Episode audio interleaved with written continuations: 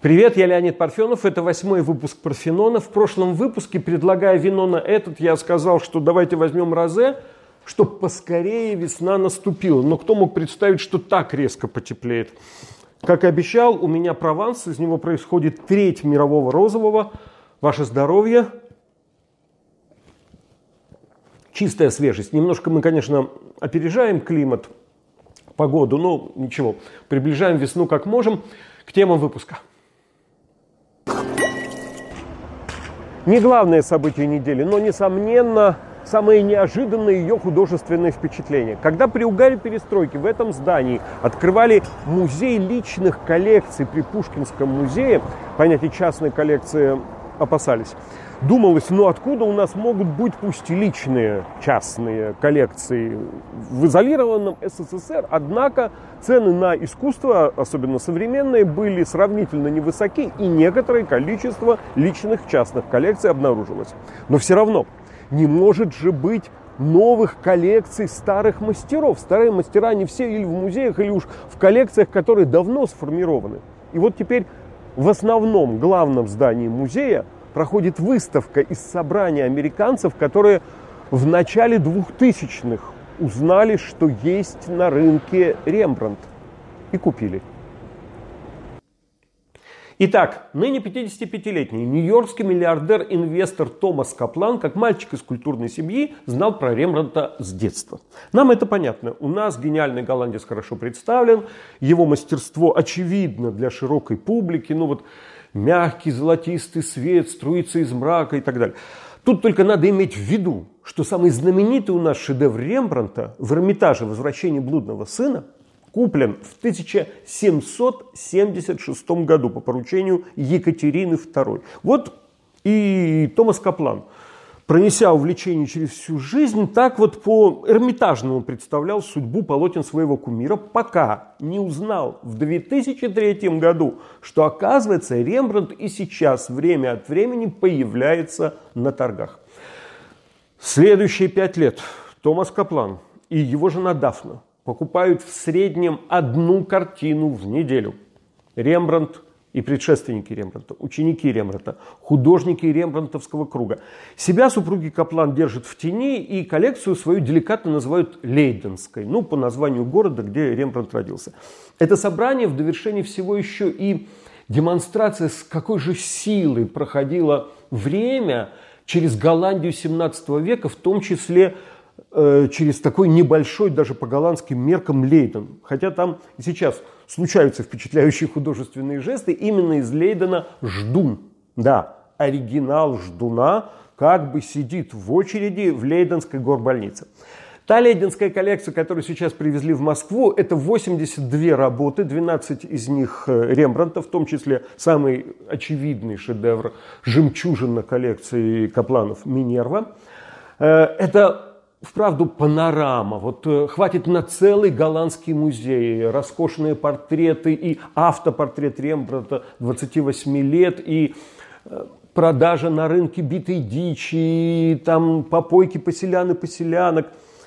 Есть еще один Вермер на выставке, хотя э, он идельский, вовсе из другого города. Это вообще единственный частный Вермер в мире. Называется работа «Девушка за Вирджинелом». Ну, такой клавесин. И если кто знает Вермеера хотя бы по фильму «Девушка с жемчужной сережкой» со Скарлетт Йоханссон в главной роли, то на этой девушке Вермера, которую в Москву привезли, там виднеется две жемчужины на шее. Вообще, широк глобальный мир. Эта выставка до Москвы была в Париже, в Лувре. А потом э, в Пекине и Шанхае, после Москвы поедет э, в Петербург в Эрмитаж. Так вот, вообразите, нью-йоркский еврей под псевдонимом протестантского Лейдена показывает голландское искусство Востоку и Западу, а всему виной всепоглощающая коллекционерская страсть.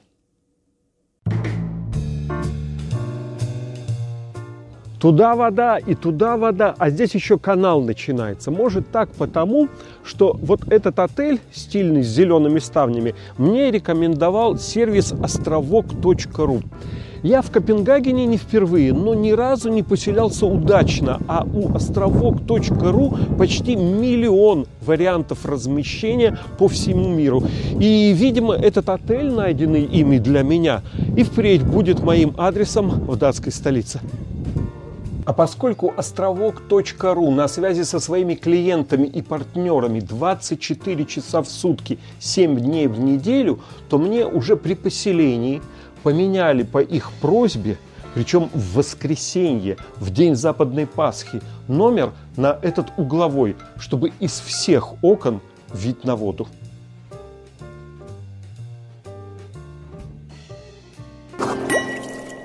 Журналист Иван Голунов, который на этой неделе опубликовал на ресурсе «Медуза» расследование «Всероссийская зимняя вишня» про то, как был организован бизнес, э, вообще устройство Кемеровского торгово-развлекательного центра, каковы его хозяева.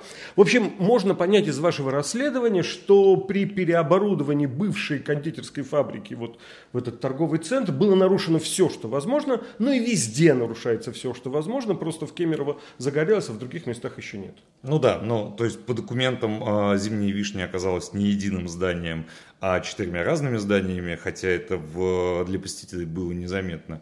А это было до сих пор оставалось зданием промышленного назначения, то есть по документам там был э, а, по-прежнему кондитерский цех, там была земля промышленного назначения, то есть это все делалось, во-первых, для того, чтобы сэкономить на налогах, для того, чтобы сэкономить на затратах. Но все равно все это, эти четыре здания, функционировавших как одно и прочее, прочее, все было согласовано в соответствующих инспекциях. Да, все было, собственно, все было получено виза а, строительного надзора городского, областного.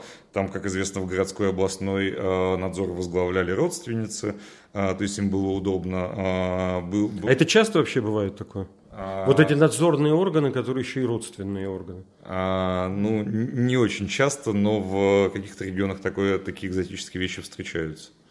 Да. А что с собственниками? Вот самый известный это тот, который э, в Австралии и который сразу же дал по 3 миллиона э, на каждого погибшего, таким образом признавая, что да, я собственник и я несу ответственность. Ну, собственно, а фактически как бы кондитерское предприятие принадлежит, э, принадлежало э, холдингу КДВ, собственно, Томскому холдингу, который принадлежит э, томскому предпринимателю Денису Штенгелову.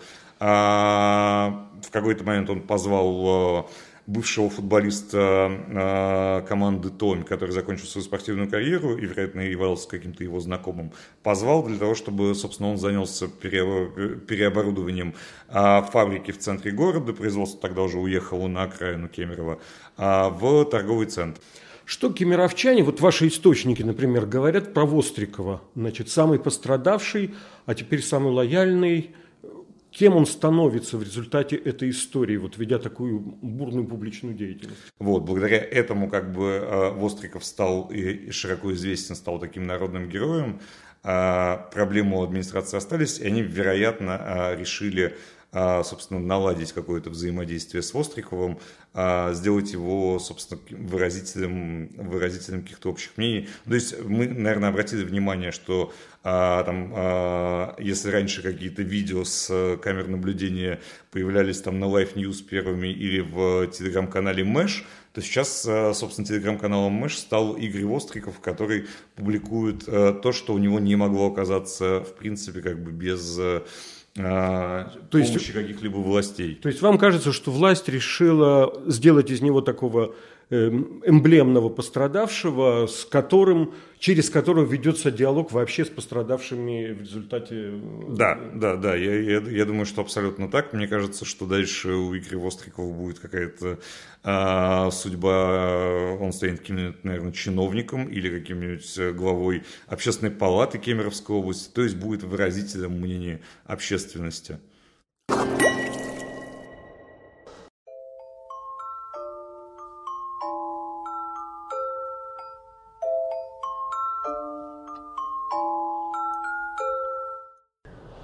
Вот что-то есть в самой Дании сказочное. Неспроста их «Наше все» Ганс Христиан Андерсен, который продлил век жанру сказки, первым так ясно показал, что они могут быть и для взрослых, иметь печальный конец и случаться в самой обычной жизни.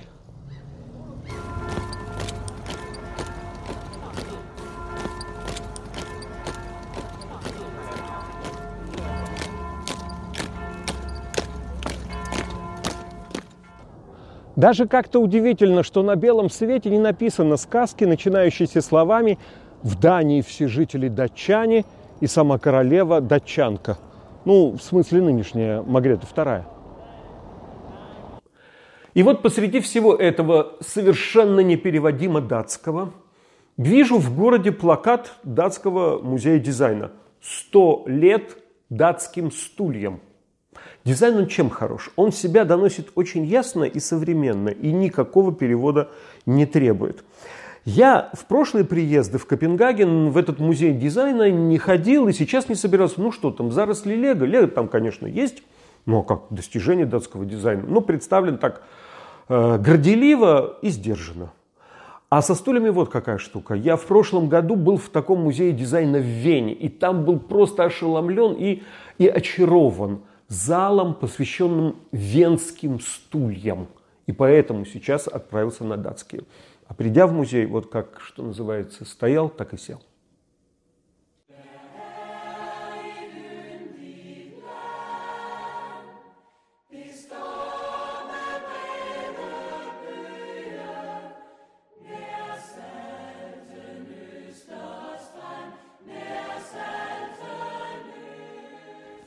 А зал, где стулья, как на плакате, расставлены по клеточкам, ну это просто турнир инженерного остроумия. Тут каждый прототип сопровождает досье. По мне, вот что самое замечательное в дизайне для зрителя. Ты видишь, как автор постарался увязать воедино время в виде моды, эстетики, стандарты комфорта, функциональность, эргономичность, еще проявить себя художник хочет. И все это посильный вклад в преобразование нашей среды обитания. Тогда даже гнутая клееная фанера становится памятником национальному своеобразию, которое понимает иностранец. Вот смотришь на такой стул, и датский до тебя чуть-чуть доходит. Ну, обратимся к своему непереводимому. Неожиданно порой из одной темы вырастает другая. В позапрошлом выпуске, говоря про Новый Иерусалим, привел эпизод из пяти вечеров, где героиня Гурченко собирается поехать в Звенигород или Архангельское. В бесчисленный раз пересмотрел, опять восхитился и фильмом, и ролью Гурченко в нем. И потом 30 марта было 7 лет, как Людмила Марковна не стала. Поэтому в эти недели особенно часто ее вспоминал, думал. Мы с Людмилой Марковной в 2005 году делали фильм про нее. «Люся» по ее самоназванию. Она еще говорила «Люся, стоп!» Даже одну автобиографическую книжку свою так назвала. И в этом нашем фильме Гурченко показывала, как в детстве, сразу после войны, она в пивной в Харькове наяву играла песни и сцены из советских фильмов и трофейных.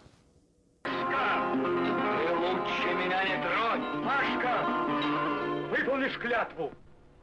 Не знаю. Пашка, ты лучше меня не тронь. Пашка, выполнишь клятву? Не знаю. Эх ты, а еще, друг, на воле нам, на синем, на тихом дону. Да, песня звучала. Походу, казак, уходи. И все. Я ногу подворачивала, как будто без ноги. Ну, из фильма. Да? И так, и так вот. Клянусь. Так вот двигались. Да, вот так вот сидела без ноги с аккордеоном. Сидели пьяные эти самые, на вольном, эй, рыдали Это фильм в 6 часов вечера после войны. Люся и играла его каждый послевоенный вечер.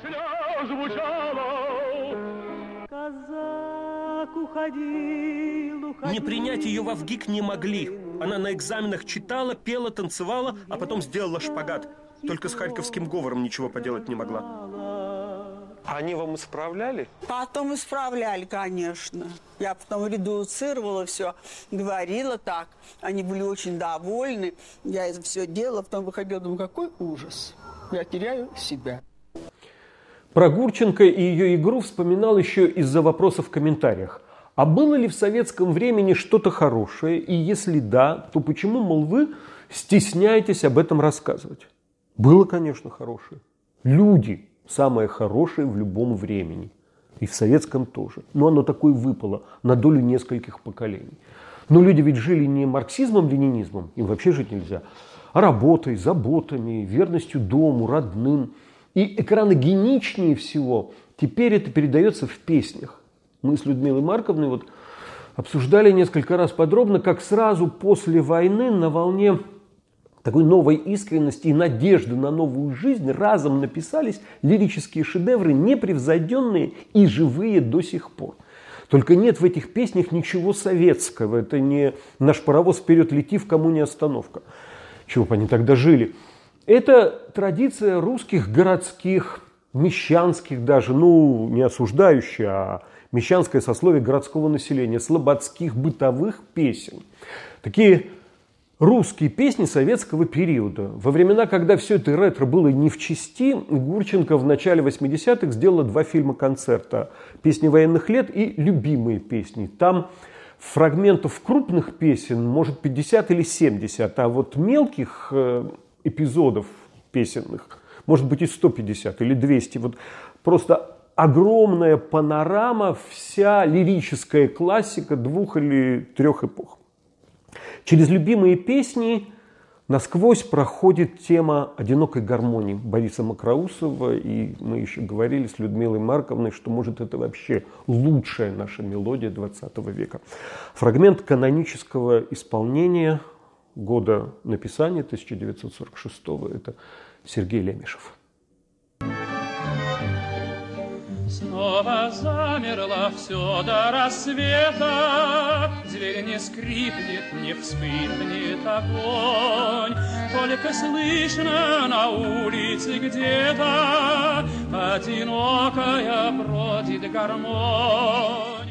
И позже, когда в СССР был особо в части Ив Монтан, главный французский актер и певец времени нашей оттепели, он для записи по-французски выбрал именно «Одинокую гармонь».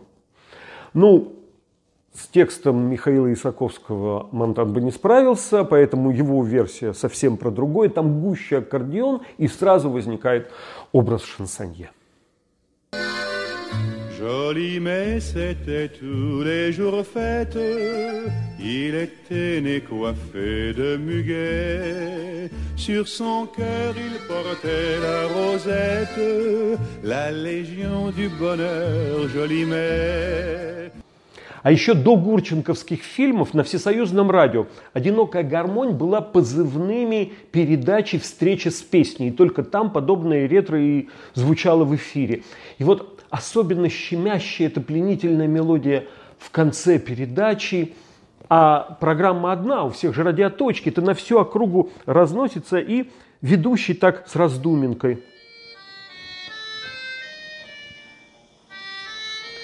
Одинокая гармонь прощается с вами. Следующая наша встреча, видимо, через две недели, как всегда в пятницу в 21 час. Передачу подготовили Тереза Рамшевич и Виктор Татарский. Вел передачу Виктор Татарский. Подсел я как-то на то, что эти выпуски, они сериальные. Обещаю в следующем топ-10 своих мелодий русских песен советского периода, как лишнее подтверждение того, что не все Леонид было плохо. Вино этого выпуска, напоминаю, розе. У меня, напоминаю, Прованс. Я дополнительно охладил. Сейчас градусов 10, самое то. Вот даже по цвету сразу видно. Праздник, который всегда с тобой. И каждый день само изящество, воплощенное легкости. Свежесть. Свежесть прежде всего. Такое бы на террасе пить. Ну, пока еще рано. Но мы, как известно, выбором вина стараемся приближать тепло вопреки погоде, вопреки климату. Строгие ценители вина, они к розовому и относятся строго. Мол, что это такое, не самостоятельно, какой-то недокрасный. Ну да, красное, которому не дали прокраситься. Ну и что, кто сказал, что это плохо? Огромная традиция в Провансе, в Испании. Э, в Америке какая мода на розовое вино среди массового потребителя. Вино вообще ситуативный продукт. Меньше нужно оглядываться на авторитеты, больше доверять себе, своему вкусу.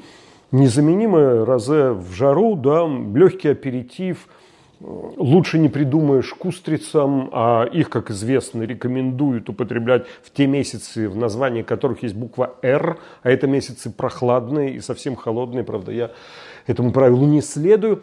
Э, по мне, так розовое особенно подходит, когда пробуешь сеты шеф-поваров. Ну, вот эти небольшие порции для того, чтобы пройтись по всему меню, а там то кальмары, то поросенок. И розовый такой идеальный оппортунист, даже коллаборант, и ко всему подходит. И в этом розовое похоже на оранжевое, то есть недокрашенное красное и сильно прокрашенное белое, они смыкаются. Раз уж мы так здорово приближаем весну настоящую выбором своего вина, давайте на следующий раз загадаем прямо белое. Белую бургундию, я буду шабли, выбор широкий, выбирайте шабли или просто шардоне бургундское. Э, а сейчас у нас был розовый цвет, и у нас еще немного и прованс. Ваше здоровье и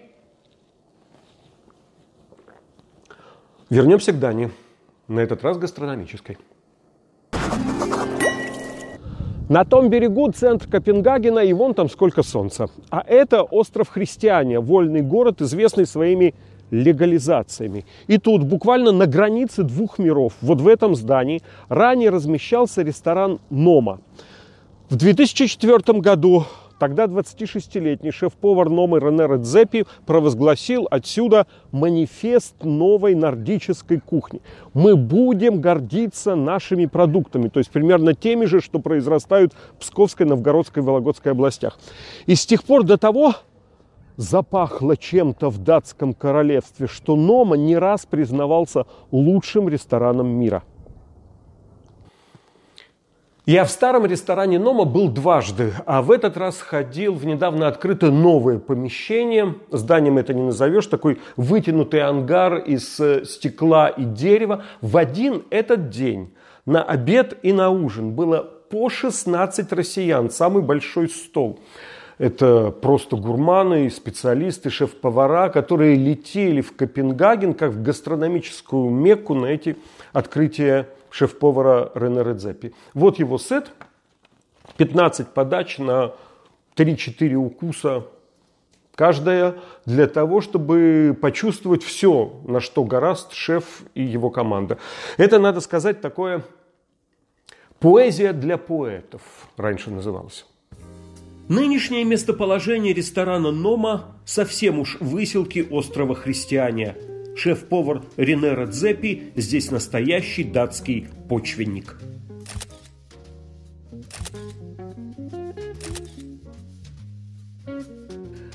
В ресторане на максимум 50 посадочных мест 65 поваров, которые в 15 подачах нынешнего сета «Номы» раскрывают датские вкусы в причудливых сочетаниях продуктов команде штатные повара и стажеры из стран 15-20 треской был занят казахстанец. Это э, листки васаби из Исландии и э, часть мяса кода, которая это язык. Язык напополам мы поделили и э, молоки трески. Кода это, это треска. Треска, да. По случаю пасхальных выходных одна из трех дочерей Редзеппи была с отцом в лаборатории ресторана. Я лично очень волновался из-за нового места. Мы пришли сюда почти на свалку. Больше всего я беспокоился. А сумеем ли мы и здесь снова сделать людей счастливыми?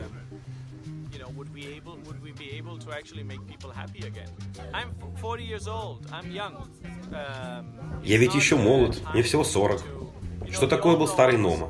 Он давно превратился в большой комфортный диван. Я не хочу быть памятником самому себе. Мне важно каждый день быть на взводе, нервничать. Должна быть неизвестность, даже страх немного.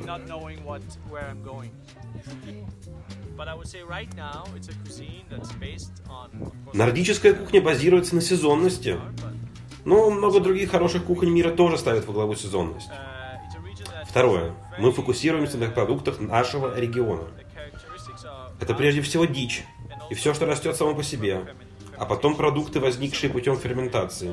Это наши главные вкусы и ароматы.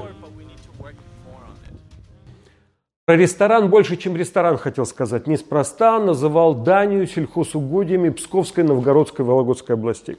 Конечно, этот тренд нордической кухни, он бы сгодился и для нашего севера.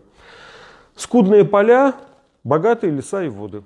Можно и нужно гордиться соусом из крыжовника или морожки кабаньей печенки.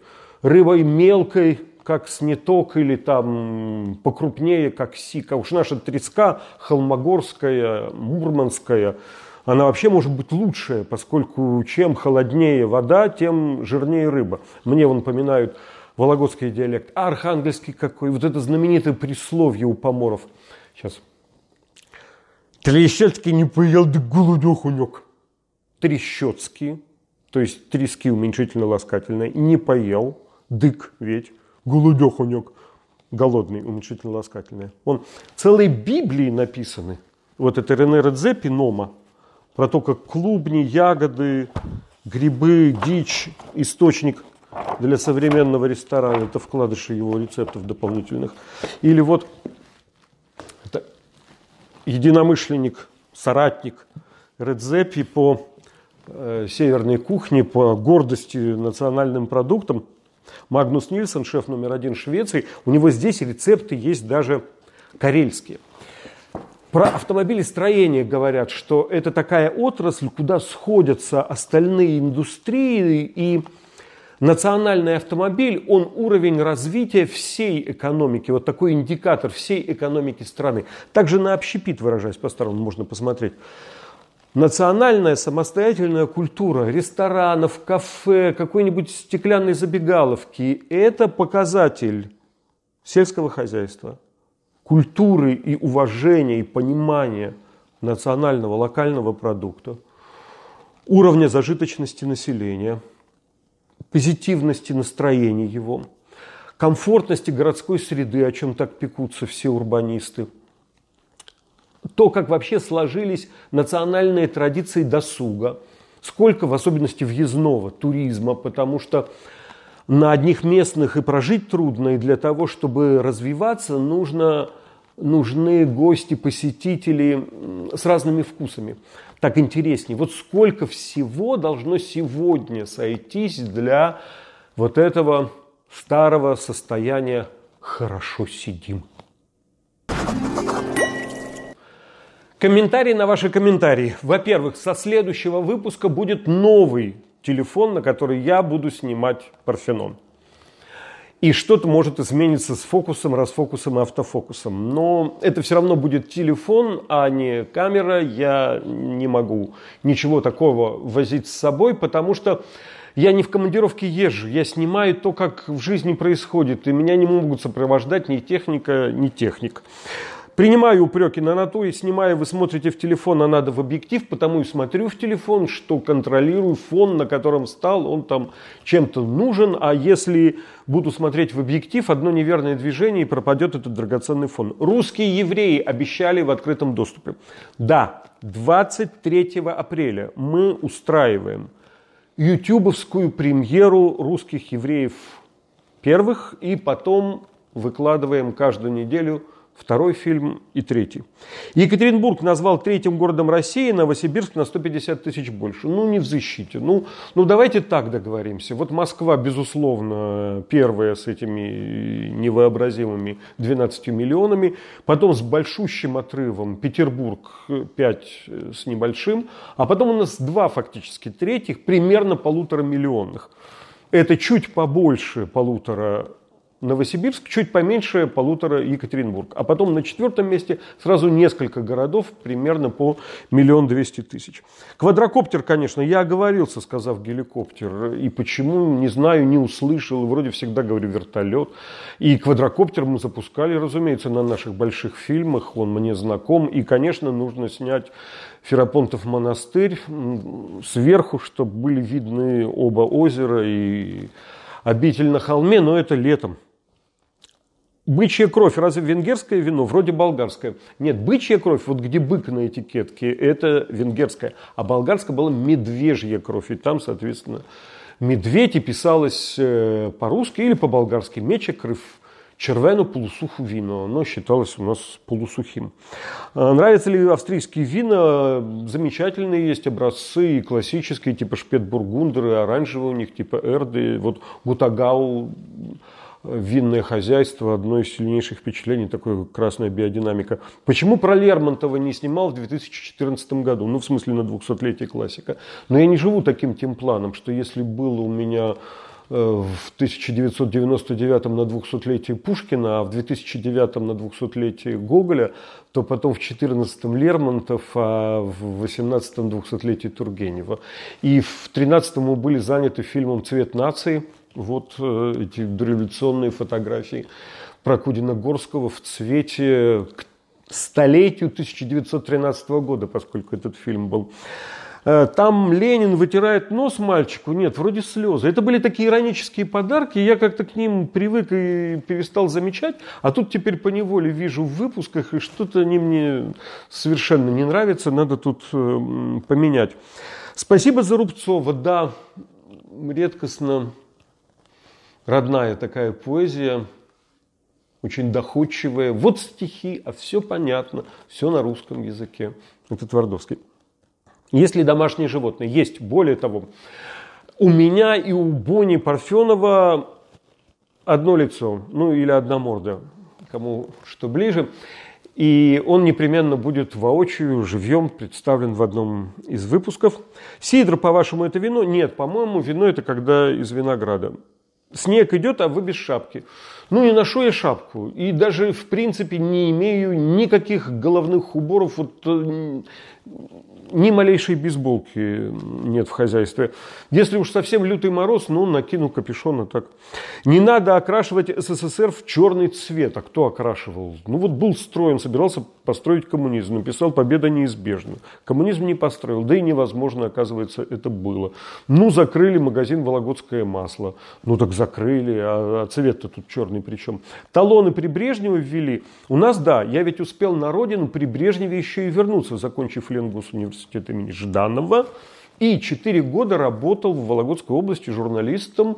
Так что, когда приехал, восстановил прописку и сразу в домоуправлении получил такие розоватые талоны были на вареную колбасу 600 граммов в месяц и желтоватые на масло 300 граммов. Магнитогорск подключился, что тоже похож, э, как и Новокузнецк, на Череповец. Да, я много изъездил этих городов, пока «Хребет России» снимали, вот где устройство жизни не ради жизни на земле, а ради черной металлургии. Эм, замечательно написал один зритель. Территории это цитата из Тулеева. 200 бузатеров, это тоже из Тулеева. Попиариться пришел, это Цивилев, новый губернатор. Это отдельные трагедии после пожара. Книги. Да, будет такая рубрика, извините, что с нею затянули. И в следующем выпуске непременно отвечу на русские сказки Горького, раз уж я о них заговорил. Парижское масло почему-то вызвало иронию, что так раньше называлось Вологодское. Вот, раз сегодня сплошные кулинарные книжки. Это русское издание американского труда «Тысяча и одна еда», то есть тысяча и один продукт, который нужно попробовать, прежде чем помрешь. Как бы. И тут вологодское масло. И других, я, кстати, российских продуктов, продуктов здесь не встретил. Э, настоящий деликатес. Всего три маслобойни с 1881 года. Это так должно бы было быть. Вологодское масло прозвали парижским после того, как оно получило золотую медаль на парижской выставке. Это имеется всемирная в виду выставка 1900 года, которая э, открыла век, задала тренды на весь 20-й, стандарты потребления и много чего. И, в общем, это официальное признание тогда вологодского масла лучшим сливочным маслом в мире. Вот, чего только не напишут. Да, магазин на Московском проспекте в Ленинграде, эстафета назывался. Да, да, он действительно там и сейчас есть, но вроде эта вывеска не висит, просто кондитерское объединение имени Крупска. Это про конфеты, которые маме и тете возил. Чего только не увидят. Несколько раз написали, второй ящик тумбочки задвиньте. Я не понимаю, сверху, снизу. Может, это отсвечивает так. вроде всегда было задвинуто. Или вот еще, это уж совсем чудачество, да. Виднеются у вас розетки, европейская и американская одновременно, что ли? Да нет, это обе европейские розетки, одна просто круглая, углубленная, а другая прямоугольная, плоская. Ну, вот так вот было. Как могли быть американские розетки? У нас же разные напряжения, а не только вот э, куда штепсель засовывать. Напоминаю, вино этого выпуска был розовый прованс у меня. Какой розовый у вас, не знаю. Сейчас чокнемся, а на следующий выпуск договариваемся, что будет белая бургундия. Я выбрал уже шабли, а остальное, да, тоже по вашему выбору. Будьте здоровы, живите богато, раз написали, что кому-то нравится эта присказка. Счастливо.